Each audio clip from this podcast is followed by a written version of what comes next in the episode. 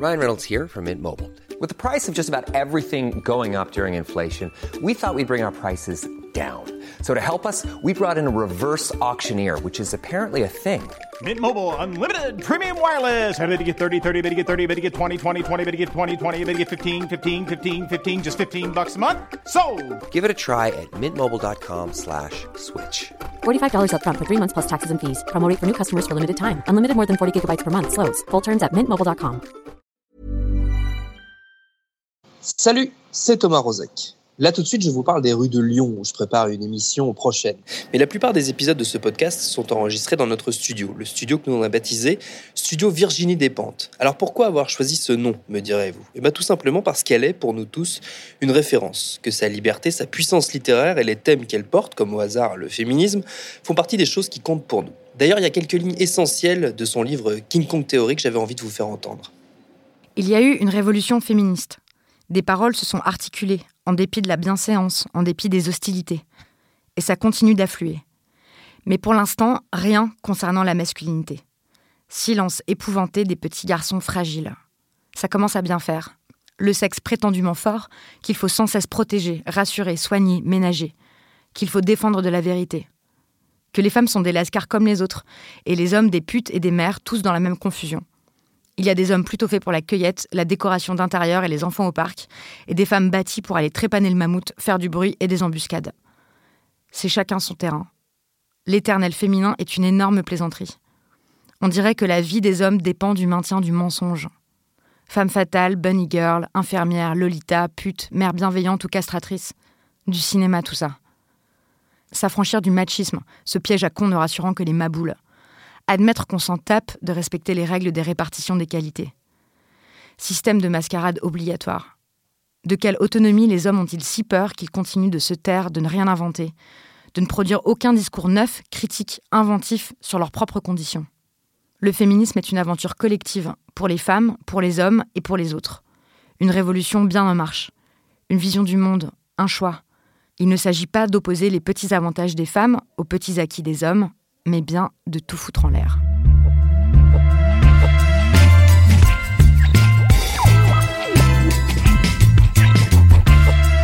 Pour toutes ces raisons et aussi pour fêter le fait que cet épisode est déjà le centième et pour coïncider avec le démarrage de l'adaptation à la télé de cette trilogie Vernon Subutex, on a eu envie de lui adresser notre question rituelle Qui êtes-vous, Madame Despentes? Ce sera notre épisode du jour. Bienvenue dans Programme B.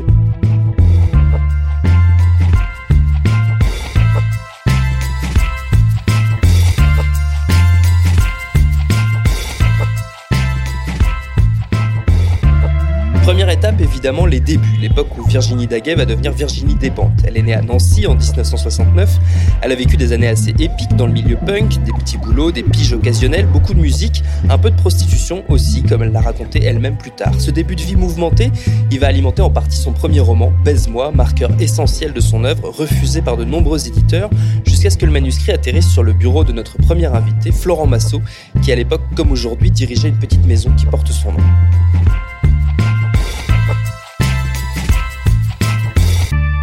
Fait, plus que dans mon bureau, c'est dans mon lit même qu'il est arrivé.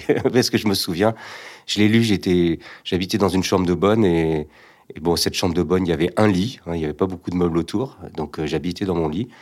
Et euh, je me souviens très bien quand je l'ai pris en main, avec euh, marqué baise-moi, avec une écriture un peu à, à, la, à la tag graffiti. Je me suis dit, ouais, quand même, avec un titre comme ça, ça a intérêt d'assurer le contenu. Et puis même, ouais, ok, un peu trash, le truc graffiti tag. Moi, j'étais à fond là-dedans, hein, j'étais dans le, dans le graffiti, dans le tag. Donc, euh, je me disais, ouais, quand même, là, il va falloir qu'elle assure. Hein, parce que, bon. Et, et puis, j'ai commencé à tourner les pages et, et, et je me suis dit, ouais, quand même, ouais, ouais c'est bien. C'est à la hauteur. C'est à la hauteur de, du titre, je trouve, oui, oui.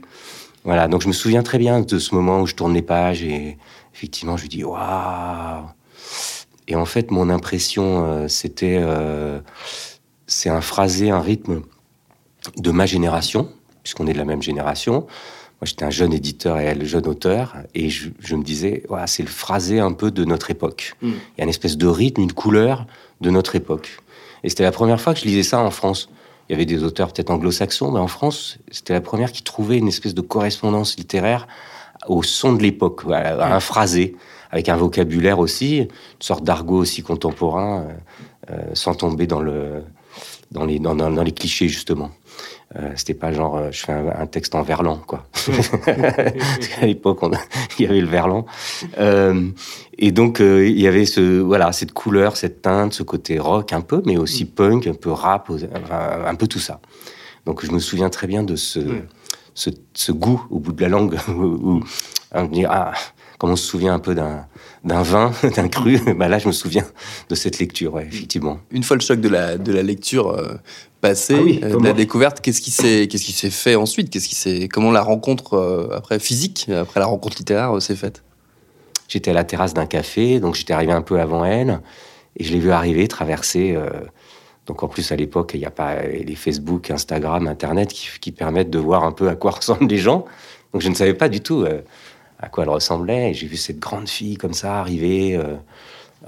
et qui a traversé le boulevard Saint-Germain pour arriver à la terrasse. Mmh. Et, et là, bon, c'était une très belle rencontre, très. Euh, je pense que voilà, on était en confiance l'un l'autre. Euh, on a montré, euh, voilà, chacun que on, on, pouvait se faire confiance parce que je, je pense que pour elle, il y avait quand même une sorte de blessure à avoir été refusée par beaucoup de maisons d'édition. Mmh. Une espèce d'incompréhension, en se disant mais pourquoi en fait mon, mon texte mmh. est, est, tant refusé Enfin bon, et à la fois une acceptation peut-être. Elle s'était dit bon bah Peut-être que ma carrière va être plus dans la musique que dans, le, dans les livres. Je pense qu'elle pensait à l'époque ça. Et puis, euh, tout à coup, voilà, moi qui, qui était aussi dans la musique, mais qui lui dit, bah écoute, je suis aussi dans la littérature et je reconnais ton, ton, ton talent littéraire. Et je crois que c'est, oui, c'était un beau moment. Elle était contente de voir que qu'on pouvait partager ça et puis euh, que c'était une petite structure indépendante parce que c'est quand même quelqu'un qui venait plus des indés. Donc, euh, moi, j'étais un peu comme un label, en fait, euh, en musique. Donc, il y avait une vraie cohérence, en fait, mm. à, travailler ensemble. Donc, la confiance s'est très vite installée entre nous. Donc, à la sortie de Baise-moi, son arrivée en librairie, comment il est reçu, le livre, à l'époque? Ah, très très bien, vraiment là on se fait jeter des librairies, mais bon on l'avait un peu anticipé parce que quand même je, voyais bien que dans nos courants un peu underground, euh, c'était pareil dans le graffiti, dans le rap. J'avais fait des bouquins sur, euh, les, enfin, les premiers livres sur le graffiti, pareil, ton car, sabotage. Et alors, bon, c'était, accueilli par certains, mais mal par d'autres. Et donc là, je me disais, bon, baise-moi, c'est pas évident que, euh, que, ça, que ça soit bien accueilli. Donc j'avais pris le parti de pas l'envoyer à la presse particulièrement, et de l'envoyer plutôt à des fanzines. c'était en discutant d'ailleurs avec Virginie, c'était une idée qu'on avait partagée ensemble de dire ben on va pas l'envoyer euh, au, titre traditionnel, ce qui vont raisonner exactement comme les éditeurs euh, classiques. Mm. Ils vont le rejeter, ils vont dire c'est pas de la littérature, patati patata. Donc euh, on l'avait envoyé aux journaux, aux fanzines à l'époque. Bon, c'était un peu comme les blogs aujourd'hui. Hein. c'était les journaux de rock, beaucoup, qui tiraient à 200, 300 exemplaires, qui étaient plutôt régionaux.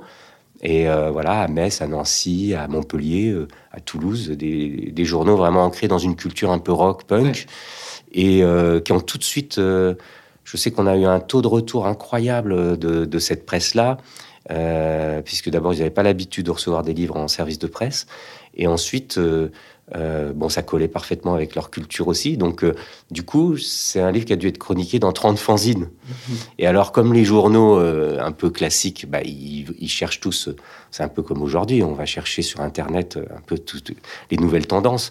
Bah, là, à l'époque, les journaux rock, les rock et folk, Best, etc., qui étaient les journaux plus classiques distribués en kiosque, ils, regardaient les fanzines pour choper les nouveaux groupes et tout. Donc, tout à coup, c'est quoi ce livre qui est chroniqué dans, dans 20 fanzines enfin, donc c'était un, truc un peu incroyable. Donc on a commencé à avoir des demandes où ils sont allés même l'acheter en, librairie. Et puis voilà, c'est après c'est des journalistes comme Patrick Eudeline ou Laurent Chalumeau qui ont euh, été les premiers de la presse classique un peu mm. à, commencer à reconnaître une, vraie qualité dans le dans le travail de Virginie. Et au niveau librairie, moi j'étais autodiffusé, donc euh, c'est-à-dire je faisais du porte-à-porte avec mon sac à dos et mon vélo. Et donc, euh, je, voilà, je proposais Oliva, je disais voilà, c'est un texte, s'appelle Baise-moi. Euh, en plus, on avait une couverture, c'était euh, Number Six qui était un graffeur qui avait fait la couverture. C'était volontairement très provocateur puisque c'était la scène dans la boulangerie où euh, en fait il y a une balle perdue qui tue un, enfant et donc la couverture c'est le cerveau de l'enfant qui explose. C'est une scène assez incroyable. Et alors, bon, les gens ils disaient non, mais il est hors de question qu'on vende ça, etc. Puis c'est pas de la littérature. Donc je me faisais jeter un peu de partout. Sauf que bon bah, alors bon ça, ça a mis un an avant de vraiment marcher. C'est-à-dire qu'entre la sortie et le décollage vraiment du livre, on a vendu 1500-2000 exemplaires sur un an. Et puis 40 000 en 15 jours. Donc euh, Et, euh, donc, c'est, la montée en, puissance a été fanzine, euh, presse rock, presse quotidienne qui lit la presse rock, donc les Libé, les, trucs comme ça qui lisent beaucoup les rock et folk et autres, ou qui viennent souvent de cette presse-là. Et puis ensuite, c'était le, câble. À l'époque, c'était les premières chaînes euh, hors, hors si, les, six chaînes classiques. Donc c'est Paris Première.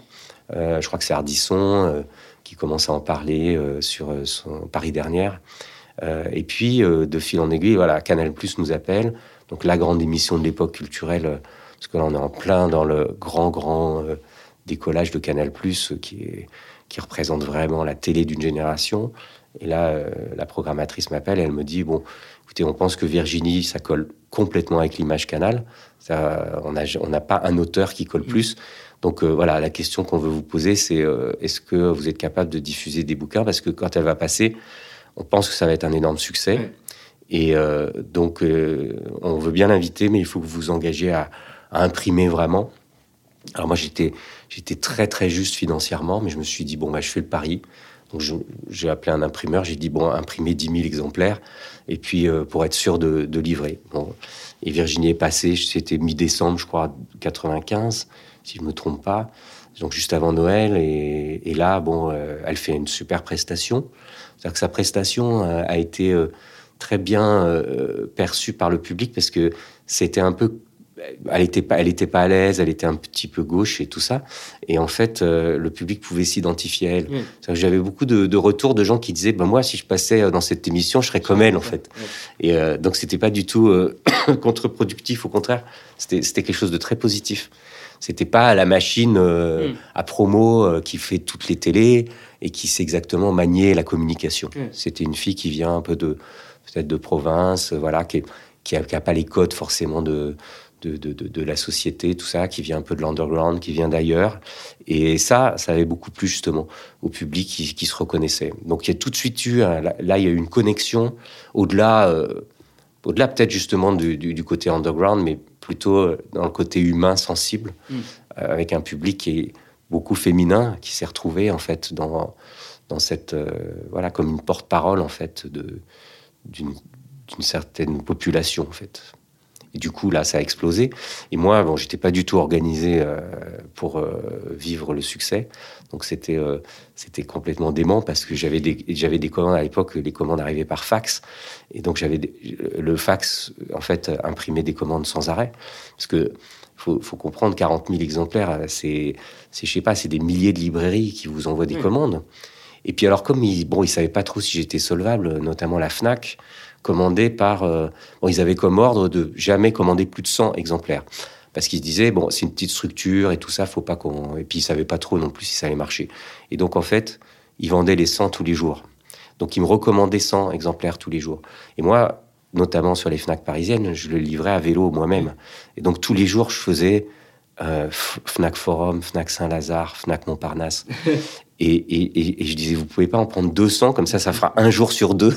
Et il me disait, non, non, on a hors de la direction, on peut pas en prendre plus. Et tous les jours, paf, ça partait. Donc je relivrais, je relivrais. Et à un moment donné, j'étais épuisé. Et parce que je me disais, mais je vais pas m'en sortir, je sais pas comment je vais faire. D'ailleurs, euh, j'ai même envoyé des livres sans, sans même envoyer les factures, parce que mon obsession, c'était de dire je veux pas qu'un lecteur euh, ne puisse pas être euh, livré ou fourni. En plus, à l'époque, il n'y avait pas Amazon, hein. il n'y avait pas ce genre de vente euh, sur, sur Internet, donc il fallait vraiment fournir tout le temps, tout le temps. et donc, il y, a des moments où j'envoyais même pas les factures. Donc, je me disais, bon, avant tout, il faut que le livre ait le bouquin. Après, bon, l'argent, on verra.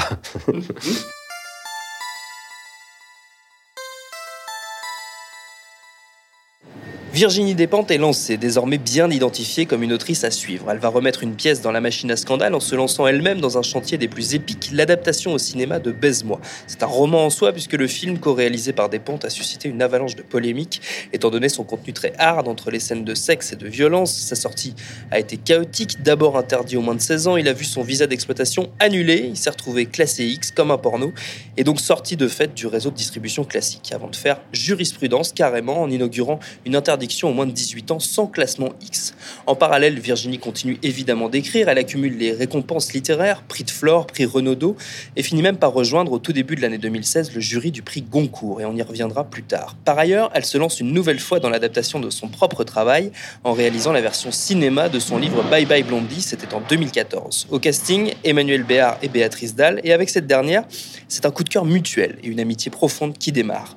Aujourd'hui, toutes les deux se retrouvent régulièrement ensemble sur scène pour des lectures de Pasolini, notamment avec le groupe Zéro, des performances à l'image de dépente littéraires et électriques. Et j'ai passé un petit coup de fil rapide à Béatrice Dalle pour qu'elle nous dise un mot de sa copine Virginie. Moi, je peux parler d'elle, évidemment, comme tous les gens qui, qui la connaissent, qui admirent son travail, qui connaissent son travail. En tout cas, elle véhicule des idées de, liberté, de respect des autres, de t'as le droit d'être comme tu veux, du moment que t'atteins pas l'intégrité physique ou morale de quelqu'un, t'es respectable. Après, ta couleur, tes choix religieux, tes choix amoureux, ils regardent que toi. Et déjà pour ça, ben, je trouve que c'est des femmes comme elle qui font avancer les choses. Et, en, deuxième position, je mettrais, c'est c'est ma meilleure copine. Et quand je pars avec elle, là, on va faire notre, on, on a déjà fait là, on tournera en 2020 avec notre troisième projet ensemble. Moi, je pars en colonie de vacances quand je pars avec Virginie. C'est vrai. Je pars avec Bah ouais. Tu vois, moi, c'est ma copine, donc j'ai une autre relation. Ouais. Toute l'admiration qu'a fait que c'est devenu ma copine et ma meilleure amie et aussi les, les moments intimes qu'on partage toutes les deux, où je pars en colo. Là, j'étais dix jours avec elle à Vannes pour un, un, nouveau spectacle. Moi, je voudrais travailler tous les jours dans ces conditions, tous les jours de toute ma... Ah ouais, vraiment. Et comment vous l'avez rencontrée? Vous vous souvenez de la première rencontre euh, avec elle? Écoute, moi, je me souviens des premières rencontres où c'était quand euh, elle préparait, elle voulait euh, tourner Bye Bye Blondie. Ouais. Et euh, déjà, on a sympathisé, on s'est bien entendu, on a tourné le film. Et euh, et on se voit tous les jours quoi hier jusqu'à hier on, on, était ensemble hier soir et je pense qu'on sera ensemble ce soir aussi quoi puis on passe vraiment beaucoup de temps ensemble c'est pas comme ça une petite relation on est copines on s'aime bien on se respecte mutuellement non non c'est vraiment ma pote quoi et l'idée de, monter sur scène euh, ensemble, c'est, venu comment? C'est né de discussions, euh, d'envie commune, de, faire quelque chose ensemble, justement, enfin de continuer à bosser ensemble après Bye Bye Blondie? Écoute, c'est moi qui suis allée la voir. Elle, faisait sur scène euh, Calaferte avec les zéros. Ouais, j'ai trouvé ça magnifique, ses lectures, ça c'est une chanteuse, c'est un métronome, c'est sa manière de, dire le texte. Et c'est elle, donc, qui m'a proposé euh, euh, de faire un, on lui donnait une carte blanche, c'était il y a deux ans, et de, de, de rendre hommage à Pasolini qu'on aime infiniment, l'une comme l'autre et comme les, les zéros aussi. Quoi. Je, je, je crois savoir qu'il y a aussi un, un, truc qui vous unit, c'est l'amour de la musique. Il y a pas mal de choses que vous ah, partagez de ce point de vue-là. C'est ouf, je te jure, l'amour de la musique. Et je me souviens, je sais plus, je crois que c'était Philippe Manœuvre qui avait dit un truc comme ça, comme on est aussi copine avec Asie Argento. Ils avaient dit, si on réunissait tous les mecs avec qui elles ont été, mais attention, des musiciens de ouf, de rock, on ferait le meilleur groupe du monde. Et il avait pas tort, le mec, je te jure, il avait pas tort. La mobilisation autour du film de Virginie Despentes. Dans un premier temps, euh, le film avait obtenu euh, son visa d'exploitation assorti d'une sévère mise en garde pour les spectateurs et d'une interdiction au moins de 16 ans. Mais le Conseil d'État, saisi par l'association d'extrême droite Promouvoir, a jugé que le film devait être classé X au nom de son caractère pornographique et au nom des incitations à la violence qu'il contenait. Pourtant, certains exploitants font de la résistance et maintiennent le film à l'affiche, même s'ils n'en autorisent l'accès qu'aux plus de 18 ans. Depuis Baise-moi, il y a évidemment eu plus d'un tournant dans la vie de Virginie Despentes. Des changements personnels, puisque, comme elle l'a dit elle-même, elle s'est découverte lesbienne à 35 ans, mais aussi des changements artistiques, avec l'arrivée dans son œuvre d'un personnage, Vernon Subutex, héros d'une trilogie à grand succès. C'est à l'époque de la sortie du dernier tome que notre dernier invité de la rencontre, Laurent Tello, il est journaliste au Monde, il a signé un long portrait de Virginie Despentes dans M le magazine, et signe que le statut de l'autrice a bel et bien changé, il l'appelle même le phénomène. Bah oui, c'est le phénomène parce que euh, en fait, il y a, y a, deux phénomènes euh, concomitants qui la qualifient de phénomène à ce moment-là. C'est qu'elle sort le, le, tome 3 de Vernon Subutex, qui était très attendu, plus d'un an d'attente pour les fans et même pour les autres, parce qu'elle en a vendu beaucoup, beaucoup, beaucoup. Et, euh, et c'est le moment où elle est, euh, elle devient jurée du du prix Goncourt. Voilà. Donc pour une punk de Nancy qui parcourait la France avec les, les noirs, il y a eu un petit, un petit gap à franchir. Mais qu'elle a franchi, je pense, avec, je vais pas dire avec délectation, mais avec elle en a tiré une certaine fierté, je pense. Vous racontez d'ailleurs qu'ils sont un peu inquiets euh, à, son arrivée, on va dire, au concours. Ils, la regardent un peu comme une curiosité. Ils se demandent si elle va pas foutre un peu le bordel euh, dans le jury. Et pas du tout. Elle est très sérieuse, studieuse. En fait, euh, ils s'attendaient à une espèce de, ouais, de furie, un peu de Béatrice Dalle, écrivaine, un peu incontrôlable et, je vais pas dire une harpie, mais ouais, un peu une punkette, quoi, un peu. Et en fait, c'est tout le contraire. C'est-à-dire qu'elle parle tout doucement, donc euh, ils n'entendent même pas ce qu'elle dit. En fait, il faut lui faire répéter. Euh, elle est très timide, donc euh, elle parle doucement, mais en fait, elle parle peu aussi. Donc elle la ramène pas du tout. C'est pas du tout une grande gueule. C'est plutôt une fille, ouais, plutôt réservée, qui est pas à l'aise dans ce dans ce milieu-là. Donc elle est à la fois pas à l'aise dans ce milieu-là, et puis encore une fois, elle a, cette fierté de d'y être intronisée en fait. Donc c'est un peu un un, contraste. Comment elle a vécu on, parlait de ce, changement euh, justement de, statut, donc ce passage de un peu l'électron libre, l'icône underground, à une figure assez essentielle, une espèce de, gentrification euh, littéraire euh, quelque part, un peu malgré elle. comment est-ce qu'elle l'a vécu Comment est-ce que qu'elle en, est-ce qu'elle en parle? Elle vous en avait parlé d'ailleurs? Alors pas trop parce que j'en ai pas vraiment parlé avec elle. Si je me souviens bien, c'est parce qu'en fait, moi, je l'avais interviewée à un moment où elle était euh, en fin de promo. J'étais le dernier. Elle était euh, juste tellement épuisée qu'en fait, j'ai eu euh, un peu pitié. Donc, en fait, j'ai parlé davantage de, ça, de ce changement de, statut et d'univers, hein, avec ses proches ou avec les gens qu'il aime bien. Et, notamment avec un type qui s'appelle Laurent Chalumeau, qui est journaliste à Folk, qui, qui, était très inquiet, en fait, de, d'un hypothétique embourgeoisement et bon, et en fait pas du tout. Euh, encore une fois, je pense, qu'elle le, elle le, vit bien parce qu'elle accède à une, je vais pas dire une notoriété, mais à une crédibilité euh, littéraire qui, je pense, était euh, hyper importante pour elle parce que ça a été très compliqué pour elle au début comme mout écrivain. donc cette crédibilité littéraire, je pense que vraiment elle l'a vécu de façon pleine et entière. En revanche, sur la notoriété, alors, ce n'est que mon avis, hein, mais j'ai pas l'impression que c'était quelque chose euh, dont elle était avide et elle n'était pas en quête. Euh, elle n'était pas en quête de ça. Voilà. Moi, j'ai l'impression en plus que euh, une fois qu'elle a terminé la promo, qui est contrainte, enfin qui est exigée par, la boîte d'édition, elle va se carapater ou alors elle fait une tournée avec sa copine Béatrice Dalle, mais elle n'est pas, pas sur les plateaux télé, elle n'est pas voilà, si on peut résumer la façon dont elle a vécu ce, changement de, statut, c'est euh, vraiment une, satisfaction euh, très profonde de, son euh, enracinement littéraire dans le paysage français. Mais, je pense que ça va pas beaucoup plus loin. Je pense que la notoriété, la... c'est pas que ça lui fait ni chaud ni froid, mais je pense que ça lui pèse plus qu'autre chose. Quoi. Ouais. Jacques Virginie Despentes.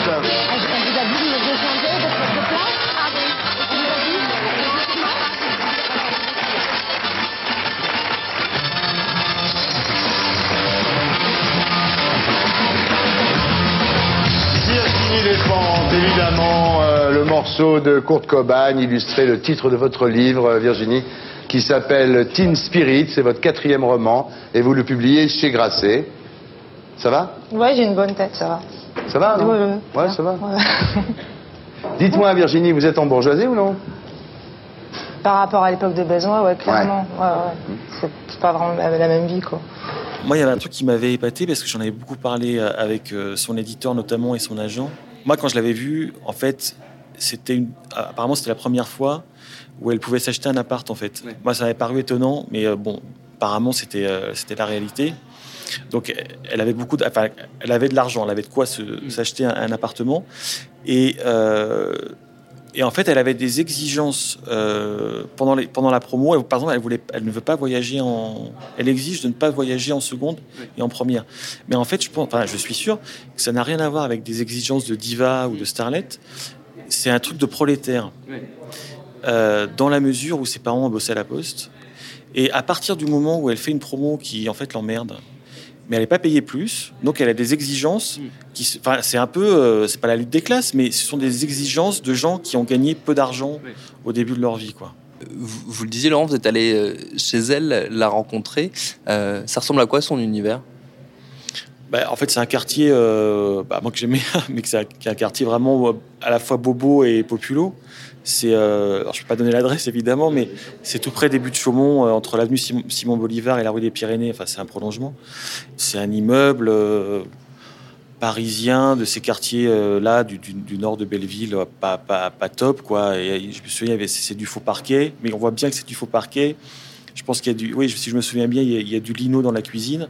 Enfin, franchement, je pense, enfin, c'est pas, on n'est pas chez euh, l'écrivain à succès de Saint-Germain-des-Prés, quoi. Bon, après, Houellebecq habite dans une tour du 13e, mais je pense que, euh, alors, je sais pas si chez Houellebecq c'est une posture, mais en tout cas, chez elle, c'est pas une posture, quoi. Elle est, elle est contente d'aller promener son chien euh, au but de Chaumont quand elle est à Paris, et, et son univers, c'est des bouquins partout.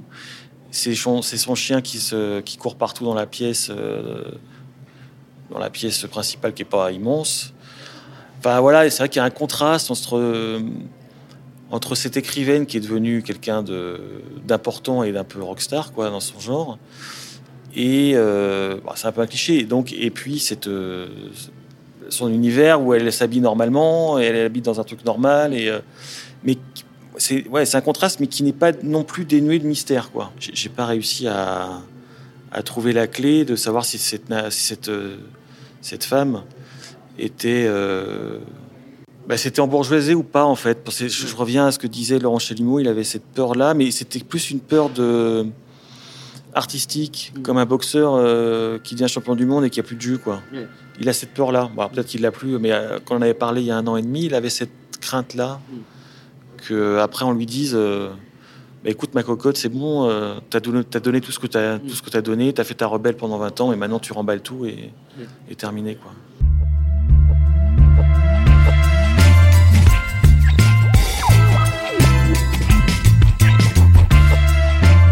Nouvelle étape en vue pour Dépente, même si elle n'a suivi sa fabrication que de loin, l'adaptation en série télé de Vernon Subutex, en attendant évidemment un retour de Dépente en librairie qu'on guette tous avec attention. En attendant, lisez ou relisez ces livres, ça peut assurément pas vous faire de mal, au contraire. Merci à Florent Massot, Béatrice Dalle et Laurent Tello pour leur réponse. Programme B, c'est un podcast de Binge Audio préparé par Lauren Bess, réalisé par Vincent Hiver. Abonnez-vous sur votre appli de podcast préféré, laissez-nous 5 étoiles si cette appli n'est autre qu'Apple Podcast, Facebook, Twitter et consorts pour nous interpeller. Et à demain pour un nouvel épisode.